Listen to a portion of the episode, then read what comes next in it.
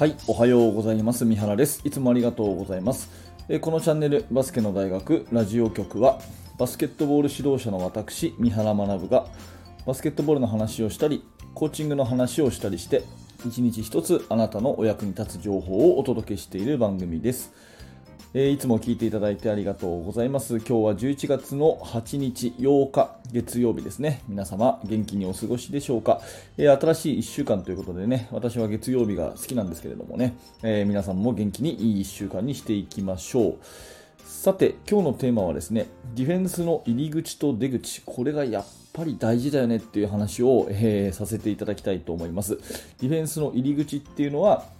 え相手を捕まえる、まあ、ピックアップすることですね、え捕まえること、そして出口っていうのはリバウンド、ルーズボールということになりますけれども、本当にこれがやっぱりね、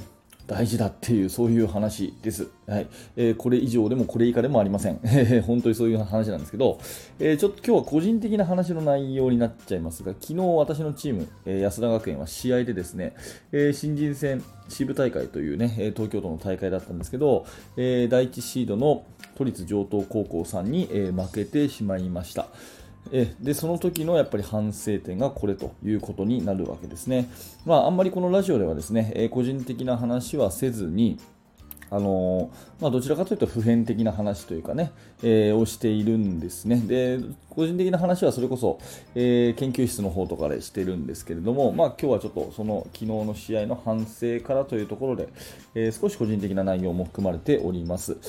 えまあ昨日の相手は本当にフィジカルが強くてですね、えー身長も少し大きかったのもあるんですけど、体の幅とかがすごく強くて、やはりそこは意識して普段からあのトレーニングされているというようなお話だったんですね、相手の先生とお話をしたときに。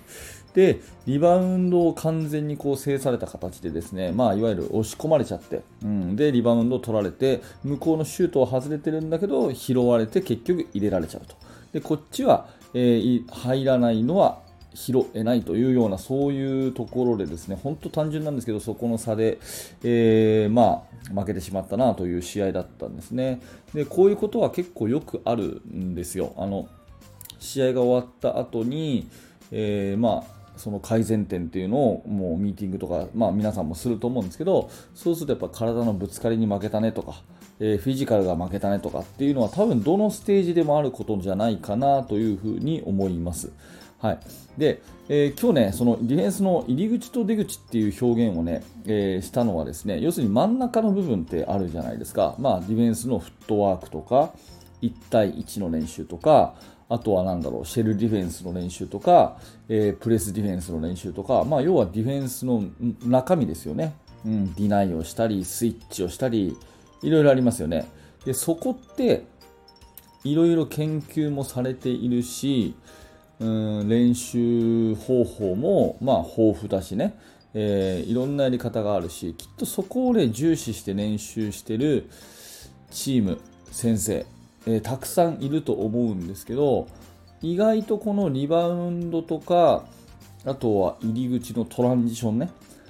のところはあんまり練習しないチームが多いのかなっていうふうに思います。まあ、練習しないっていうのもそうだし、あとは選手自身があんまりそこを大事に思わない。ね、1対1強くなろうよとかね、えーそれからディフェンスの、ね、カバーとかカバーダウンの確認とかね、そういうのはやっぱりすごく意識をするんですけれど、リバウンドルーズのところはね、あんまりこう、意識しないっていうことが、まあ、結構あったし、まあ、少なくとも私のチームにはやっぱりあったのかなと反省をしてるんで今日こういう話をしてるんですけどね。あの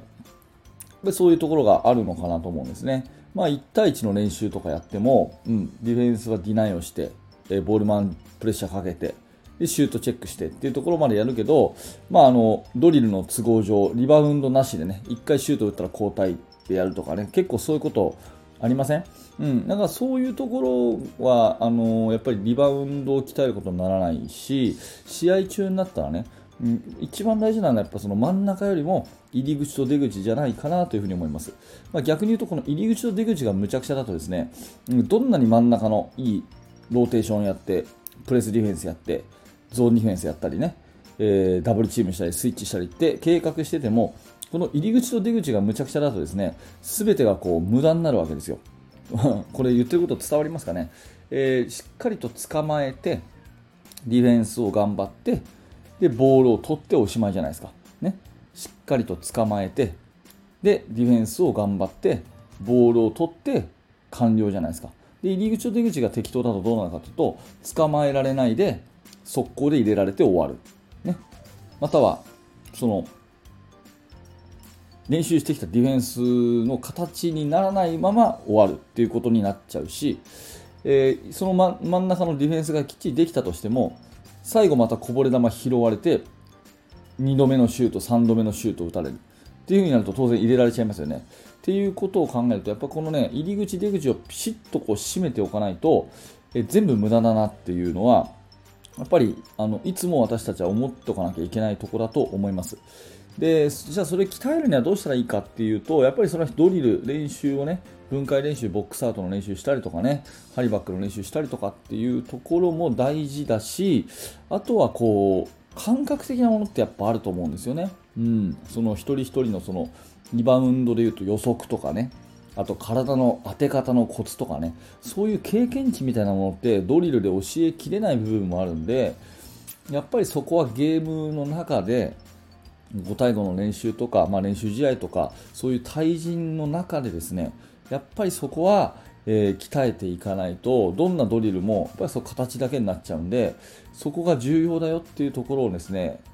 理解した上でゲーム感をやっていくっていうのがありますね。まあ、私自身の反省としてやっぱりこの入り口と出口の重要性もっともっとこう強く強く感じておけばよかったなとで生徒たちとそこを、ね、考えておけば確認しておけばよかったなという反省が今日は残ったので、えー、まあ、そんなお話をさせていただきました。あの高校生以上になると、ね、ウエイトトレーニングしてとかねあとはいろんな面で体を作ってっていうところもあると思います、まあ、中学ミニだと、ね、そこまではいらないと思うんですけどやっぱりどっちにしてもですね体のぶつかり合いっていうのは絶対あるしでそこでのリバウンドルーズっていうのは本当に勝負を分ける、まあ、こんなのもう100年前から言われてる話なんですけど今、2022年になろうとしている。今でもですね、どんだけこういろんなものが科学技術が進歩して、ね、スマートフォンが普及してインターネットでこうやって私みたいな人が喋っていられるような時代になってもですね結局そういう原始的なところ本質的なところは何も変わらないというところでディフェンスの入り口と出口捕まえてでリバウンドルーズを取るというここがいかに大事かというところをですね改めて、まあ、昨日は実感したので、まあ、皆さんこの話を聞いてね、うん、確かにと、うん、ハッとしたという方がいらっしゃったら嬉しいなということで何らかあなたのお役に立てばと思って今日はこんなお話をさせていただきました。結局ディフェンスは、まあ、真ん中のねローテーションとかそういう1対1とかフットワークとかそういうのをいっぱいやりがちだし、まあ、大事なんだけど入り口と出口をあのピシッと締めておかないと無駄になるよねというようなそんなお話でございました、えー、何らか参考になれば嬉しいですはい、ありがとうございます。えー、この放送がですね、何らかあなたのヒントになったということであれば、えー、ぜひグッドのボタンを押して応援していただけると嬉しいです。YouTube のチャンネル登録もよろしくお願いいたします。えー、そして現在ですね、え無料のメルマガ講座というのをやっております。チーム作りについて、えいろんなノウハウをですね、えあなたに無料でお届けしておりますので、えぜひこの機会にメルマガを登録してください。え放送の説明欄から、えリンクがありますので、ぜひ覗いてみてください。えー、最後までありがとうございました。三原学でした。それではまた。